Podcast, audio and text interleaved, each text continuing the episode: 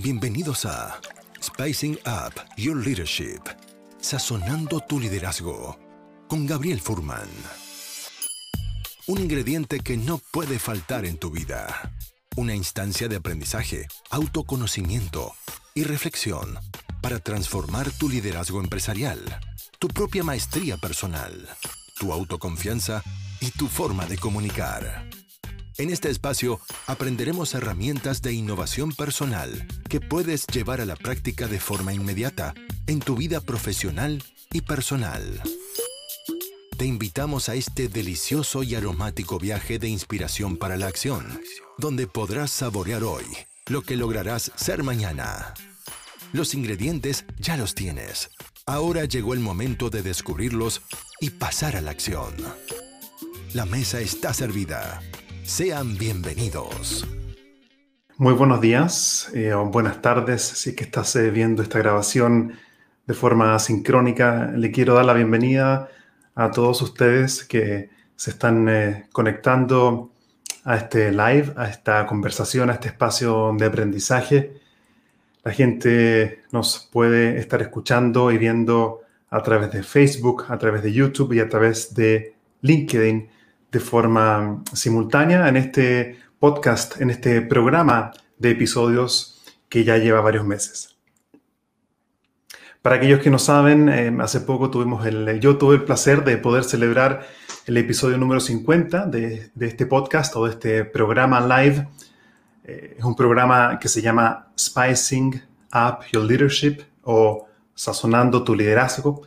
Y es un programa que tiene como propósito como objetivo entregar reflexiones profundas, divergentes, novedosas e innovadoras acerca del liderazgo personal, liderazgo de equipos y liderazgo también de organizaciones. Y no solamente disfrutando reflexiones con invitados de lujo, sino que también cómo pasar de la información a la transformación. Y a mi juicio, el puente entre esas dos cosas es la acción. Y por lo tanto, estas reflexiones, estos espacios, espacios de aprendizaje son para reflexionar y también poder compartir con ustedes estrategias y acciones simples que puedas empezar a poner en práctica desde hoy en tu lugar de trabajo y en tu vida. Quería eh, también invitar a la gente que nos está viendo a que puedan dejar sus comentarios y preguntas también en, los comentarios de esta conversación, de manera tal que así yo voy a poder ir leyendo sus comentarios y preguntas e integrarlos a la conversación. En el episodio de hoy me siento muy eh, emocionado y honrado por tener con nosotros a, a Elena Espinal directamente desde México y en especial para mí esto significa poder conectar con alguien que ha significado, quizás ella sin saberlo tanto, pero por lo menos desde mi perspectiva, una persona que ha influido también a través de sus videos, a través de sus demostraciones de prácticas de coaching, a través de libros y tantas, tanto material que hay de Elena Espinal, ha influido en mi proceso de crecimiento como coach, como líder y como facilitador de espacios de aprendizaje.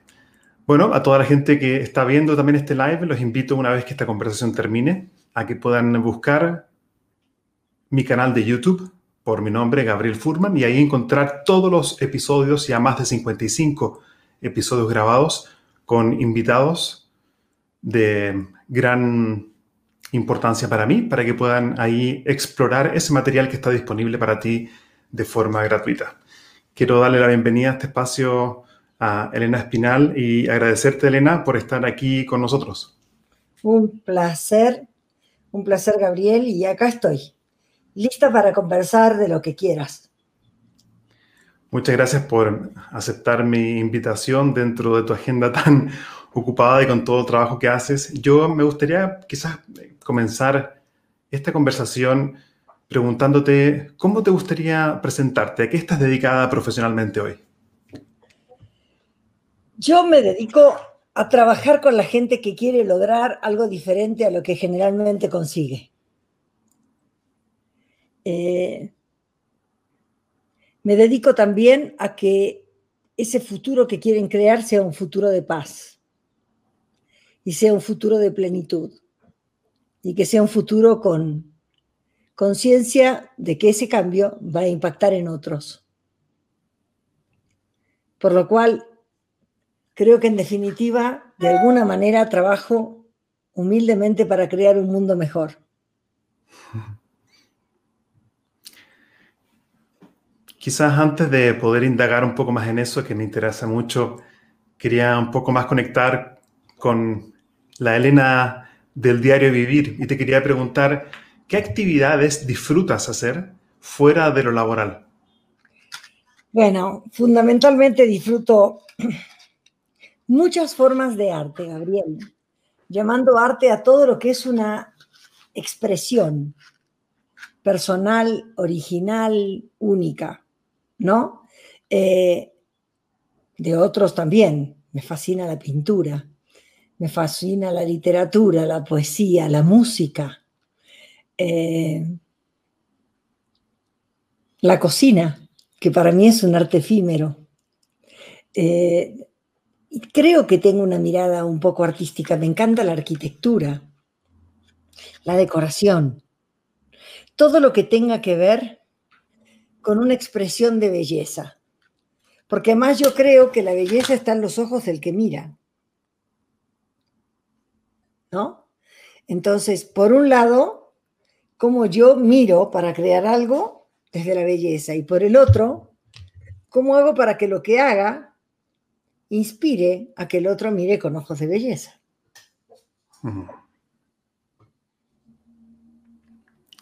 Hablaste de la cocina en particular en la cocina, ¿qué disfrutas haciendo?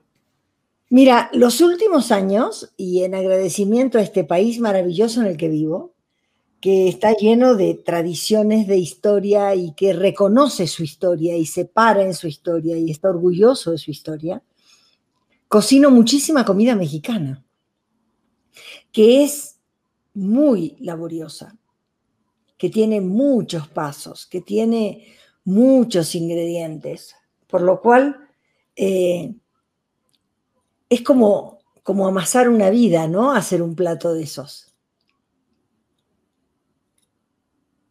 Y no sé si habrás visto, eh, estuvo la película, pero el libro es maravilloso, el de Como agua para chocolate.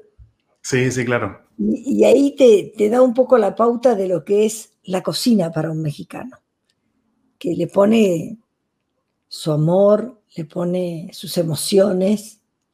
Entonces es una, una cosa muy especial.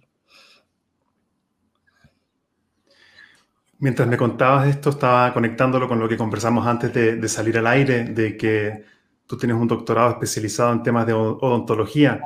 Y me surge preguntarte, ¿cómo Elena Espinal transita de la odontología a esto de ayudar a personas a conseguir lo que no están consiguiendo? A ver, mi formación fue dentro de la ciencia. Primero porque yo tengo un lado muy científico. Eh, mi sistematización en la manera de estudiar la aprendí desde la ciencia. Eh, mi contacto con los hechos viene de la ciencia. ¿no? Em, fui muy poco odontóloga, yo me dediqué a la investigación, me dediqué a trabajar en investigación básica en efectos de radiaciones en glándulas salivales. Y mi tesis doctoral tuvo que ver con la investigación y fui profesora adjunta de patología en la Universidad de Buenos Aires y bueno, todo mi mundo tuvo que ver con los microscopios y con diagnosticar, pero además de eso con medir, con, bueno, después venían la discusión que era la, elucubración, ¿no? Pero, pero tuvo mucho que ver con la ciencia. Entonces tengo un lado científico exacto. Eh, lo que también me di cuenta es que las culturas son muy, muy fuertes, muy marcadas, te dan maneras de ser y el de la ciencia fue un lugar muy frío para mí. frío emocionalmente, frío en la cercanía con la gente, frío en cuanto a lo que podías expresar o manifestar, por lo cual yo dentro de la ciencia era un bicho raro. Eh, y me di cuenta que, también era como un chaleco de fuerza a, a quién era yo, a mi expresión. Y la muerte de mi padre, que también fue un cirujano, tipo muy conectado a la ciencia y muy importante, eh, me llevó a que en algún momento pudiera plantearme la idea de alejarme de la ciencia.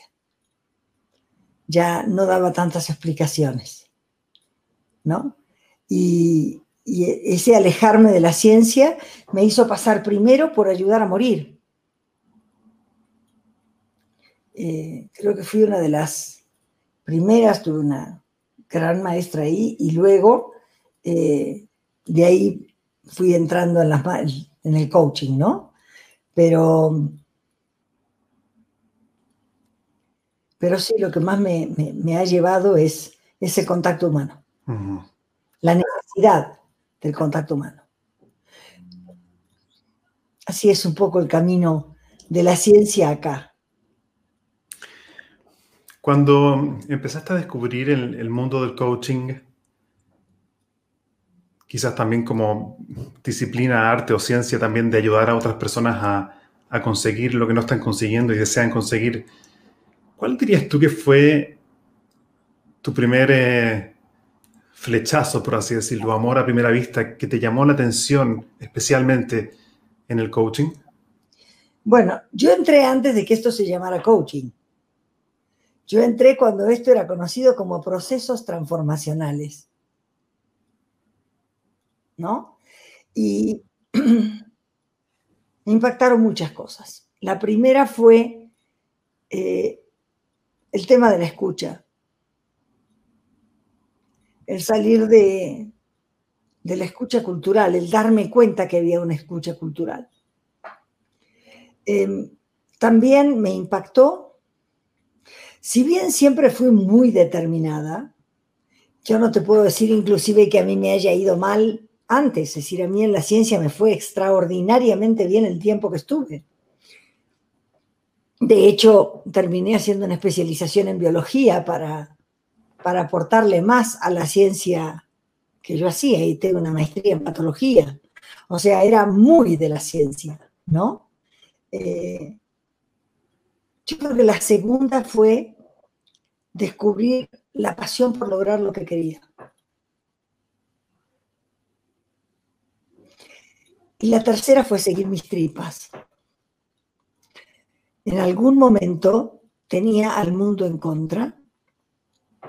Eh, desde mi madre que me decía, estás haciendo algo para lo que no tienes un título, y con todos los títulos que tienes, ¿por qué haces estas cosas?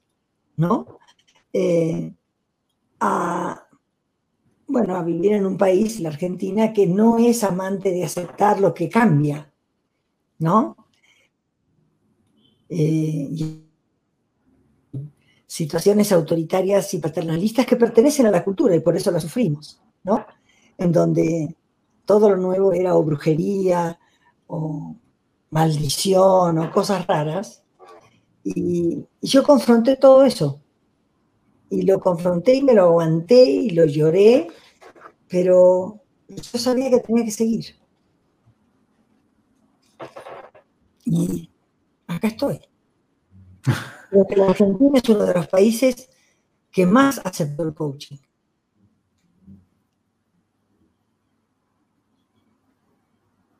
Te escucho un poquito entrecortado y parece que tu imagen eh, me, me, llega un poquito como congelada. ¿Sí? A ver, espérame. ¿Sí? Voy a cambiar de red. Sí, no hay problema.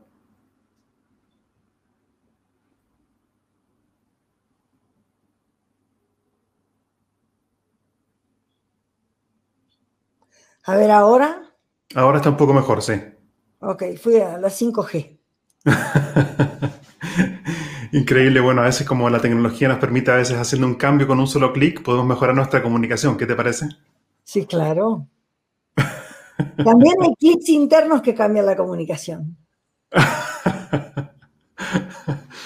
Gracias por contar un poco brevemente tu historia y, siento que podríamos como tomar tantos, tantas derivadas, tantos exits, tantas salidas de esta conversación eh, eh, y, podríamos conversar de tantas cosas, de, coaching, de qué es la maestría, del cambio, etc. Eh, y a mí me gustaría hacerlo.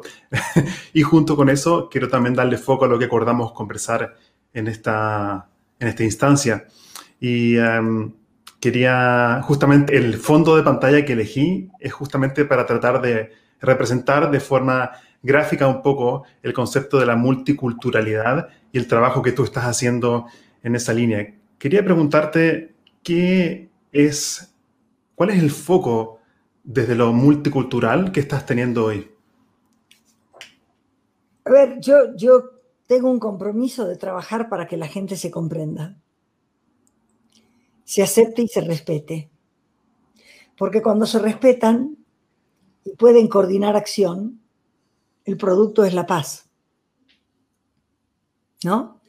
Eh, y las diferencias culturales son más allá de el plato de comida que te ponen adelante, el color de la piel, la forma de los ojos o la manera de saludarse hay cosas más profundas y yo las he vivido desde muy niña, porque mi padre, te conté, era cirujano, pero además de cirujano, mi padre tenía un alma artística, era un artista natural, era músico y se dedicó a recopilar música aborigen y criolla de Latinoamérica.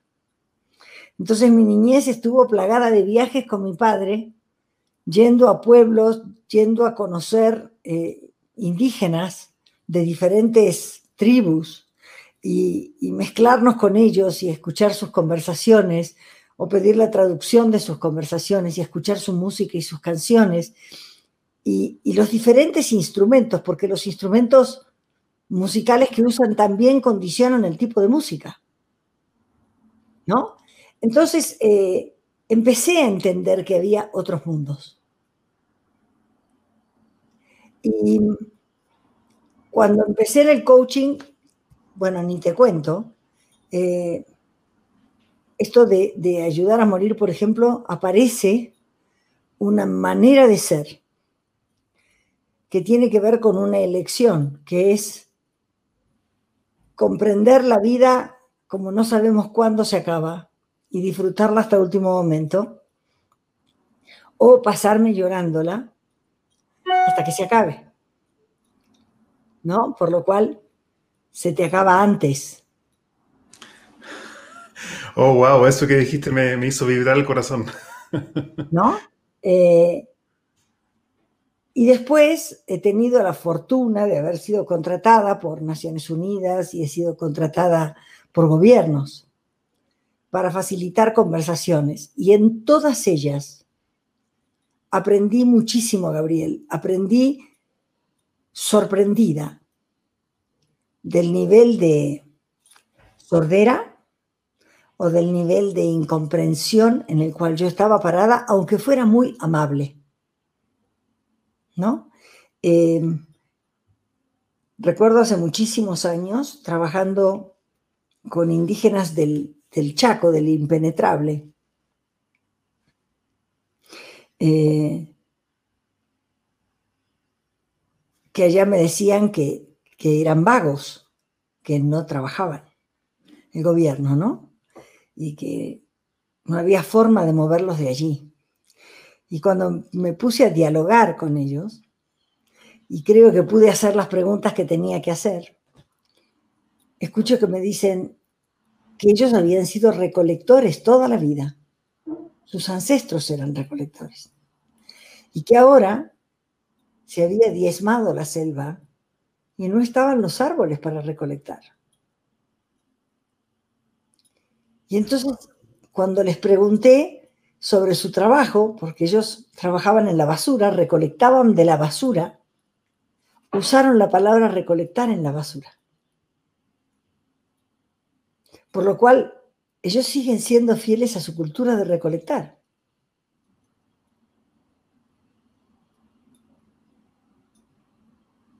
Entonces, lo que surgió en mí cuando lo comprendí fue un profundo respeto por ellos. Pude entender que no eran vagos, que no eran avivados, que cumplían una tradición, que era lo que sus padres le habían enseñado, lo que sus abuelos habían hecho, lo que no sé qué número de generaciones venían haciendo. En México fui contratada para trabajar con grupos mayas de cinco estados, de Campeche, Quintana Roo, Mérida, Oaxaca y Chiapas. Y tienen pequeños cambios en la cultura. Pero el contrato fue porque el gobierno, la oficina de gobierno, quería ofrecer un crédito y a mí me tocó coachear al director. Ofrecían un crédito para, para que pudieran empezar a crear, por ejemplo, eh, cooperativas y sacarlos de la pobreza. trabajamos con el director y la verdad, este director hizo una, una cosa maravillosa. Yo me quedé enamorada del proyecto porque con una conciencia social brutal eh, quería ayudarlos. Entonces, si se juntaban, presentaban un proyecto, se les daba un dinero que se le pagaba a un profesional de una lista para analizar cuál era el tipo de empresa que, era, hacía más viable el proyecto. Después de eso, les daban otro dinero para analizar la viabilidad de, del proyecto de negocios. Les daban el 80%, si eran hombres les daban el 60% porque los hombres pagan menos que las mujeres. Y empezabas a devolver el dinero cuando llegabas a punto de equilibrio. Y cuando lo devolvías todo, el gobierno invertía en tu empresa. el mismo monto que te había dado, lo reinvertía y lo volvías a pagar desde tres meses después en adelante. ¿No? Entonces me pareció, pero maravilloso. Y además le regalaban eh, el cemento para el piso de su casa. Yo no te puedo decir, me sentía una diosa. Pasaron tres meses y me llama el director. Y me dice, Elena, yo también estoy feliz con el proyecto, pero no funciona. Hemos tenido cinco pedidos y tengo que meter tres mil. Y ahí vino mi primer golpe de realidad. De, ups, nos olvidamos de visitar al cliente. ¿De qué? de visitar al cliente.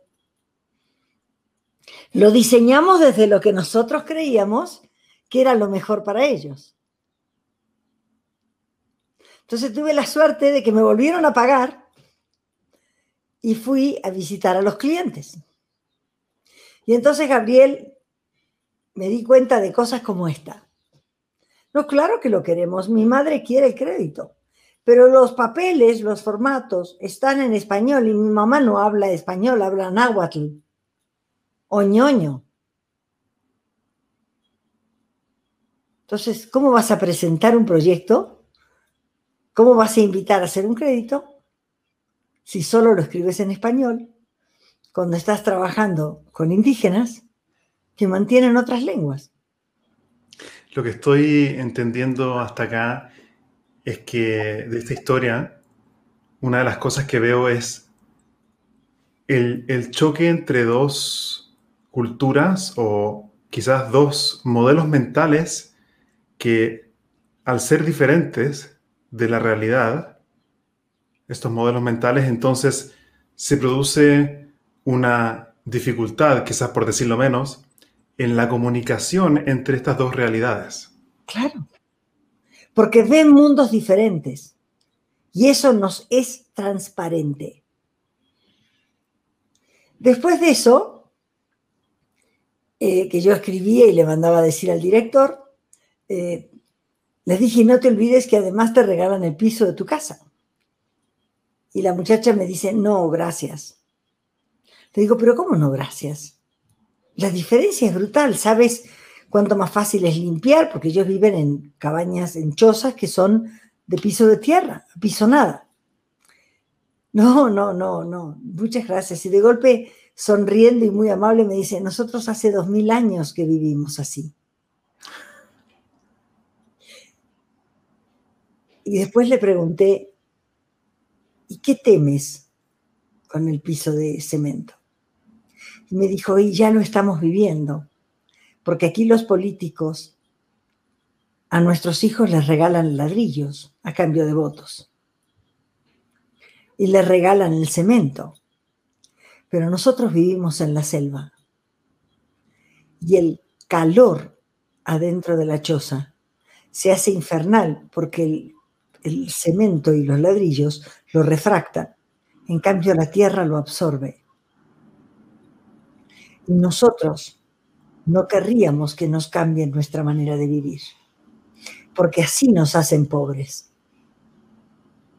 Porque entonces yo necesito un aire acondicionado o un ventilador. Mm. Tengo el piso de tierra, yo no lo preciso. Entonces eso también me empezó a cambiar el concepto de pobreza, Gabriel.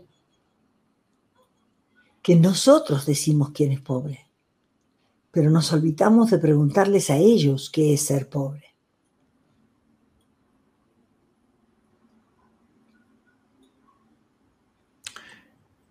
Estaba sintiendo lo que pasaba dentro de mí cuando a medida que te escuchaba y lo conecté con, algo que estuvimos conversando también vía WhatsApp, que me, comentaste que uno de tus trabajos hoy es comprender diferentes interpretaciones del mundo. Y, y cómo estás trabajando hoy día con un equipo en, más de 23 países eh, diferentes. Y quería preguntarte cómo esto se lleva al mundo de las organizaciones que trabajan con colaboradores que pertenecen a culturas diversas? Mira, em, sí, estamos trabajando con, un francés que, que, como yo, se mudó a vivir a Tailandia y que se dejó absorber por la cultura. No vive en francés en Tailandia, vive como tailandés. Yo no vivo como argentina en México, vivo como mexicana. ¿Está? Entonces, humildemente, cada día voy mirando más el mundo desde acá. Por ejemplo, te voy a dar el primer ejemplo, el más cercano. En la Argentina, la relación con el futuro es mañana a la mañana. Es una relación de urgencia.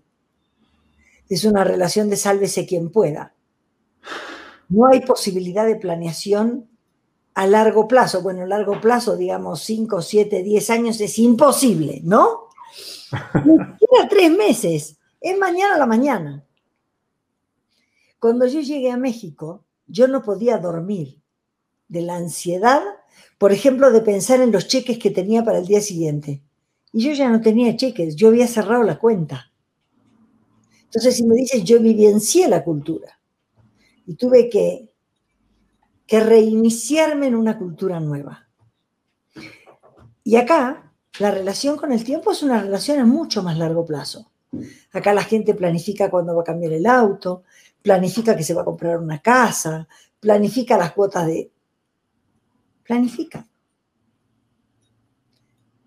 No, no está el apuro de mañana a la mañana. ¿No? Entonces ahí tienes un ejemplo que es cercano. Pero con, Jean-François eh, decidimos armar algo que tuviera la posibilidad la gente de empezar a conectar profundamente con otras culturas, para su propio desarrollo personal y para su trabajo. Entonces trabajamos con líderes, porque tenemos gente de empresas, y trabajamos con coaches.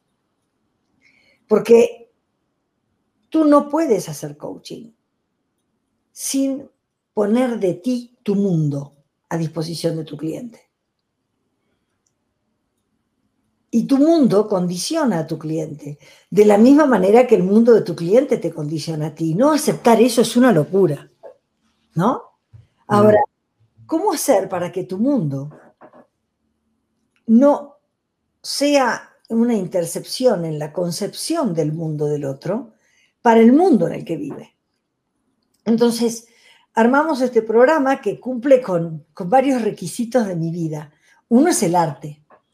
Estamos usando el arte como el vehículo para aprender y para despertar a nuestro artista, ¿no? Despertar a nuestro artista encontrando, encontrando nuestra originalidad, eh, confrontando nuestras sombras, ¿no? Y la otra es aprendiendo a conversar y pudiendo escuchar otras culturas. ¿Me podrías dar un ejemplo práctico, concreto, de algún ejercicio para sacar o descubrir o liberar ese artista interior? ¿Cómo lo hacen? bueno, vas a tener que venir. Pero, por ejemplo, el otro día, te, te hablo de la última clase. Sí. Te conté que a mí me gusta el arte en muchas formas, ¿no? Y además de tocar algunos instrumentos musicales, eh, me gusta cantar. Y tengo una maestra de canto. Y una de las cosas que yo descubrí con el canto es que de acuerdo al lugar de donde saco la voz, también está clara cuál es mi emoción y mi relación con el poder, con mi poder personal. Que cuando yo grito de la garganta, es un grito desesperado, pero en general de impotencia. Pero cuando yo grito un basta desde mi panza, el basta general es basta. ¿No?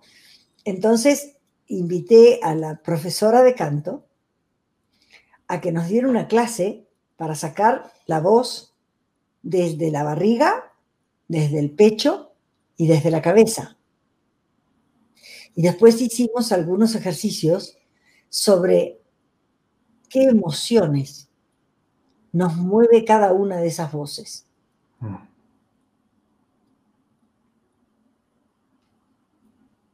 Y fue muy lindo, muy poderoso, estaban encantados. Y puedes empezar a escuchar entonces en la voz del cliente qué es lo que pasa. desde dónde habla.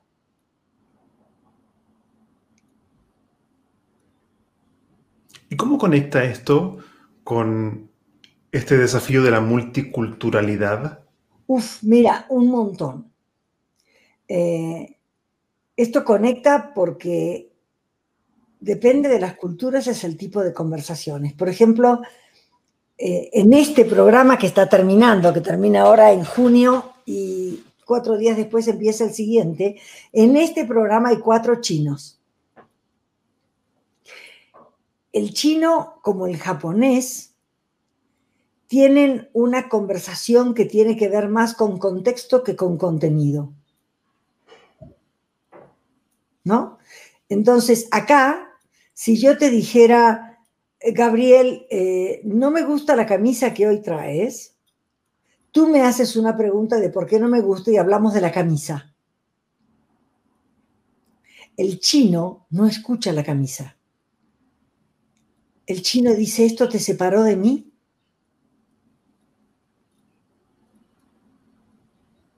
¿Cómo? Escuchó contexto. Y entonces dice, ¿cómo? ¿Esto te separó de mí? Que no te guste la camisa, ¿te separó de mí? No te habla de la camisa. Te habla del contexto. Wow, o sea que desde esa interpretación cultural china, la camisa pasa a ser secundaria en cuanto a su forma y su color y se pone el foco en cómo afecta el vínculo, aparentemente. Exactamente. Ajá. Exactamente. En Tailandia, yo tengo un hijo que, me ayudó a criarlo, bueno, vivió en mi casa y trabajó conmigo, una tailandesa, perdón, una indonesia, no una tailandesa, era indonesia, Ati. Ati tenía una costumbre con mi hijo bebé. Ella lo cargaba todo el día, pero además cuando mi hijo iba a empezar a llorar, ella se lo ponía delante de la cara, lo miraba a los ojos y hacía el gesto de llanto con él y le iba transformando el llanto en risa. Y mi hijo nunca lloró, nunca. Y es un líder natural pacífico, es un líder natural que va por el encuentro, que va como, como el agua buscando transformar, no va a los golpes, ¿no? Y trabajando con Jean-François, eh, hablando de conversaciones, me cuenta que en Tailandia hay una manera de hablarle a los bebés en la que le dicen al bebé dim jim. Y dim jim significa sonríe bonito. Entonces, el bebé es educado para sonreír, para crear el vínculo con el otro, para no tener que enojarse para lograrlo. Entonces los niños sonríen, no son enojones, no son caprichosos.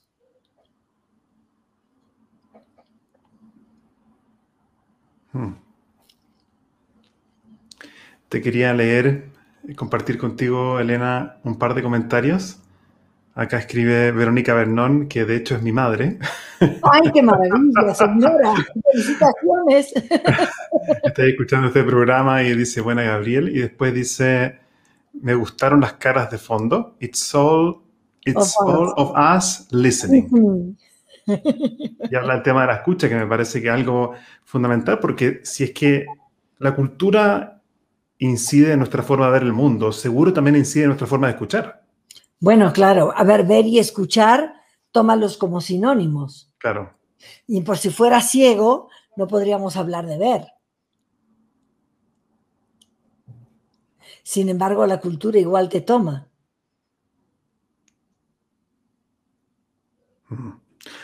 ¿Cuál es el desafío para un líder dentro de una organización que tiene que justamente lidiar con distintos perfiles? Eh, siento yo, y corrígeme si me equivoco, es que muchas veces, y creo que lo mencionaste al principio, esos modelos mentales son invisibles, es decir, actuamos a través de ellos, pero no sabemos que estamos actuando a través de ellos. Entonces, ¿cómo yo puedo tomar conciencia de mis modelos culturales? Es el trabajo de toda tu vida. Y yo te diría, es uno a uno frente a incomodidades, frente a situaciones que no te funcionan. Y yo creo que es lo mismo para un líder. Yo he escuchado y trabajo con equipos grandes y, multiculturales como, como coach y veo las dificultades, por ejemplo, cuando aparecen chinos o aparecen eh, orientales, porque el oriental, por un tema de respeto, se calla pero lo hace por respeto y porque escucha contexto. Entonces el jefe de golpe se desespera y dice, tú no hablas. No, no es que no hable, está escuchando otra cosa. Y va a esperar a que le digas, habla. Hay, hay un trabajo escrito, ¿no? Sobre los chinos, de una mujer que justamente investiga cultura y dice que una, en una familia una hermana se va a vivir a Estados Unidos, ¿no? Y pasaron 10 años de esta mujer en Estados Unidos. Entonces le escribe su hermana desde China y le dice que se va a casar su hija, para que ella vaya, la invita. Y entonces la llama por teléfono a la hermana y le dice, la que vive en Estados Unidos, en total transparencia de su cultura anterior y viniendo desde la cultura nueva. Oye, qué alegría, sí, claro, ¿cómo no voy a ir, no? Y de golpe le dice, ¿y qué tal el novio de tu hija? Y la china le contesta, es el futuro marido de mi hija. Punto. Eso quiere decir mucho. Eso quiere decir que hablo desde el vínculo, no mm. desde lo que a mí me parece.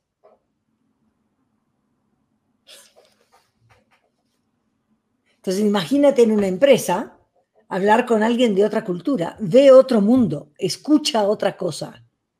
Y si nos dejamos llevar por la velocidad con la que vivimos, rechazamos importantísima información.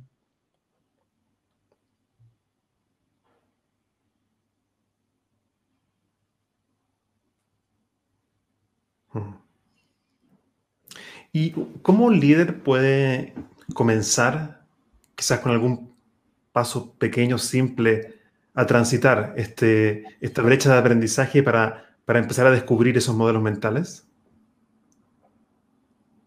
Bueno, yo siempre creo que es a través de conversaciones. Ajá. Y yo también creo que tiene que ver con una, un, un, nivel de escucha. Ahora, también creo que esto no es voluntarismo. Eh, la cultura nos tiene presos. Somos esclavos de la cultura. ¿En qué sentido? Que tú no puedes ver por fuera de la cultura. Ajá. Y que cuando ves algo ya lo incorporaste a la cultura, a tu cultura. ¿No? Entonces, Jim Selman siempre me decía, para salir de la caja, como la gente le decía, ¿y cómo hago para salir de la caja, Jim? Y él decía, mmm, las instrucciones para salir de la caja están escritas del lado de afuera. ¿No? Y no puedo salir, entonces ¿cómo las leo? Sal como puedas y ahí te vas a enterar de cómo saliste. ¿Está? Entonces, yo creo que hay, hay algunas cosas que podemos aprender. Por ejemplo, a quedarnos tranquilos cuando nos hacemos preguntas que no tenemos la respuesta. A no desesperarnos por contestar. A confiar en que la respuesta va a aparecer. Porque en general cuando eso pasa, esa pregunta en algún momento abre un mundo diferente. Te permite ver algo que no habías visto. Pero hay que salir de la zona de control y poder quedarse en las preguntas que no tienen respuesta. ¿Cuál es el rol de una pregunta que no tiene respuesta? A ver, Gabriel, ¿cuál puede ser el rol? Una pregunta para la que no tienes respuesta. Wow, si me devuelves la pregunta, entonces yo lo primero que me surge es como mm, tolerar el no saber. Practicar el tolerar, por lo menos lo que me surge ahora, como tolerar, aprender a tolerar la incertidumbre Ajá. y el, y el no saber. Y si en vez de tolerar, que significa que todavía tiene más valor saber que darte cuenta que no sabes. Si le pudieras dar un valor importante a la curiosidad de no saber, en vez de tolerar no saber, ¿qué dirías? Sabía que esta era, una de las gran, grandes ventajas de tener a un coach como invitado.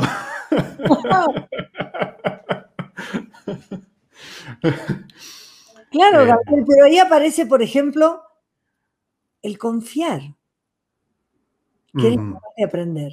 mm. Y lo que me surgió también al escuchar, ahora que me hiciste la pregunta, que me encantó, es eh, un respeto por lo misterioso y por lo desconocido, siento. Claro, pero es que la única diferencia que puedes hacer en tu vida es entrando en lo misterioso y lo desconocido. Eso está no, genial. tu vida es dentro de lo que ya sabes.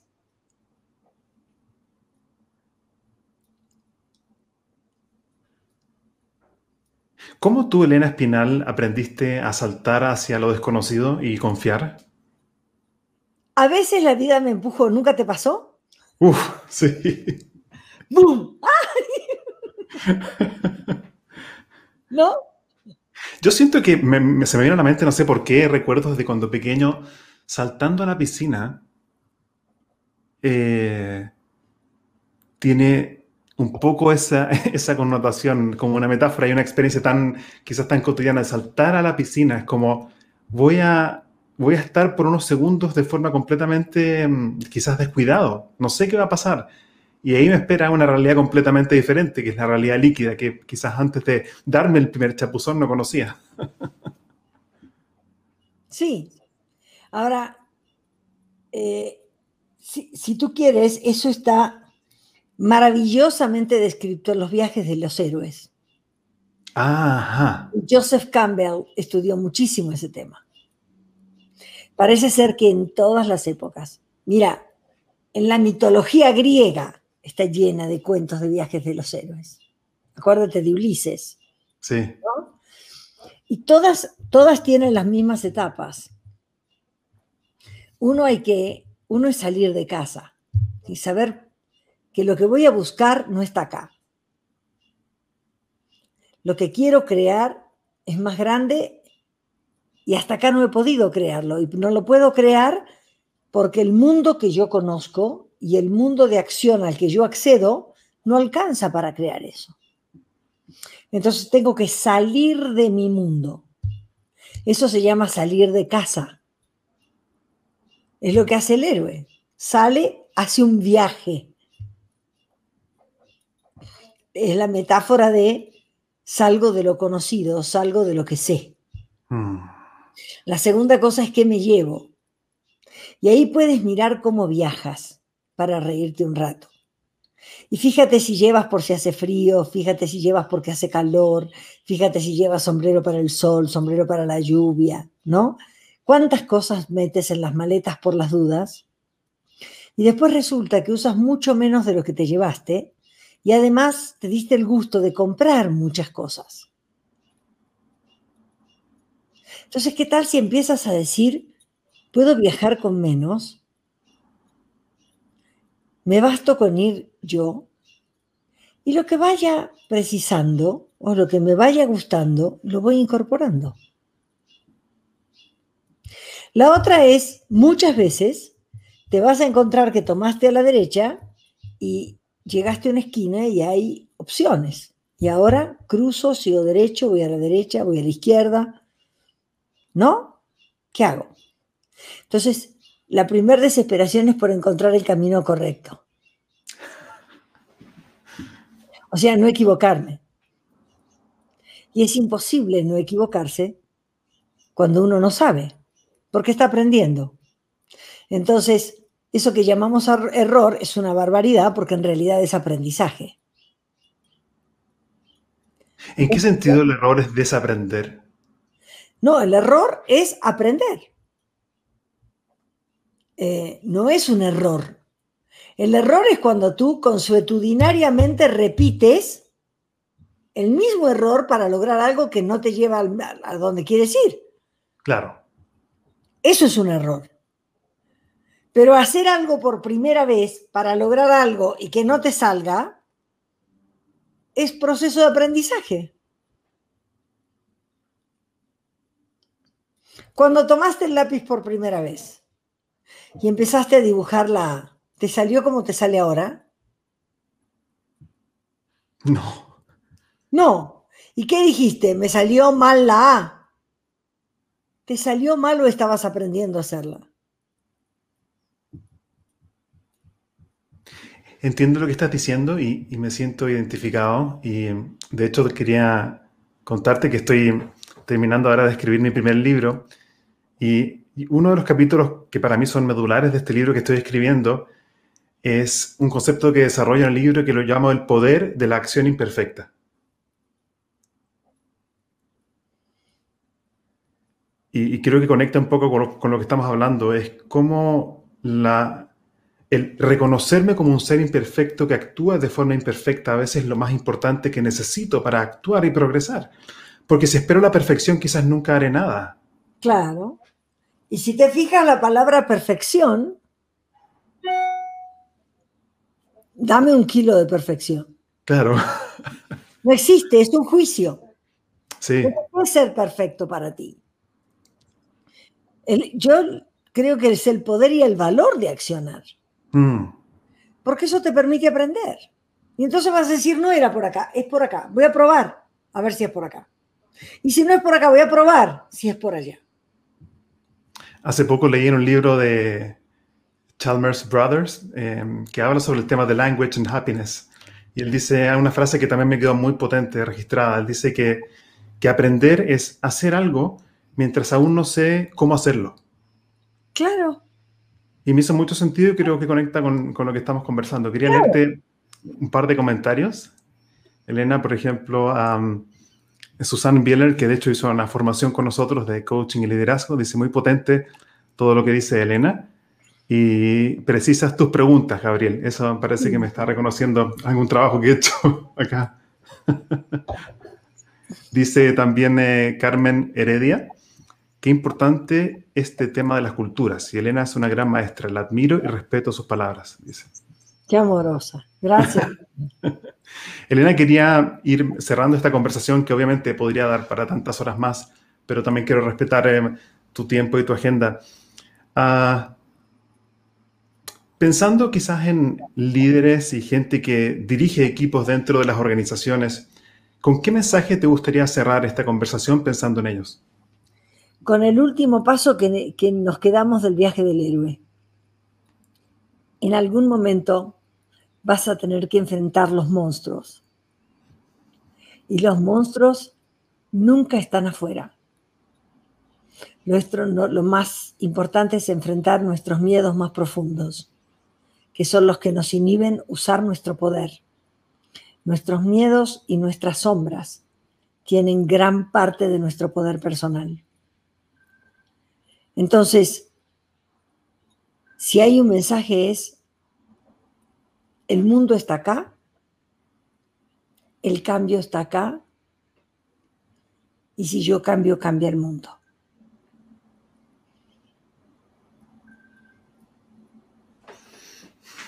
Elena, yo quería eh, primero decirte que me he sentido muy emocionado conversando contigo eh, en estos 50 em, minutos y quería agradecerte por tu tiempo y tu generosidad.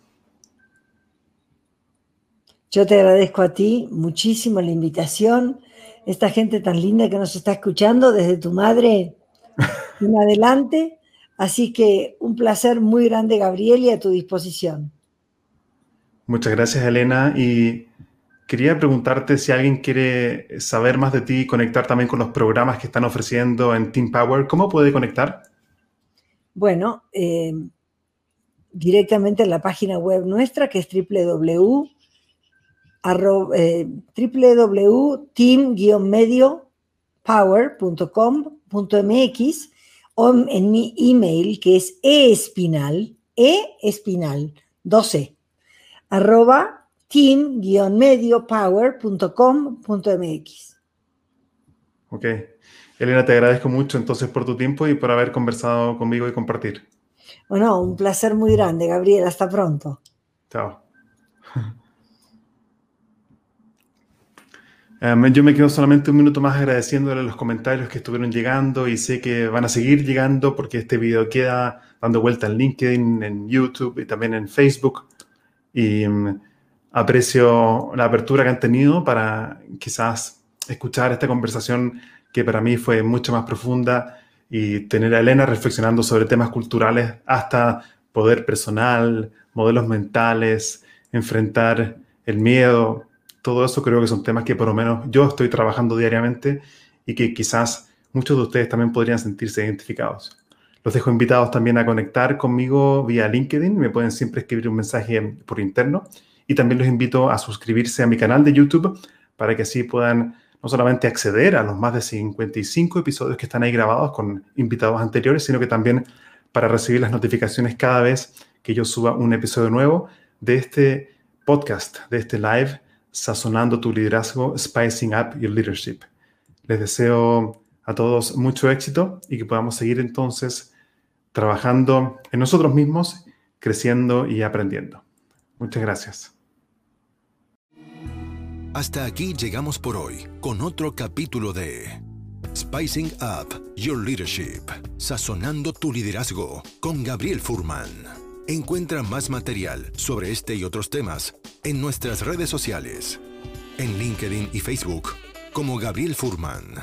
Nos reencontramos en nuestro próximo capítulo para descubrir más herramientas de innovación personal que te servirán en tu vida profesional y personal. Esta cocina siempre está abierta para ti y para todos aquellos que quieran compartir su inspiración para la acción. Hasta la próxima.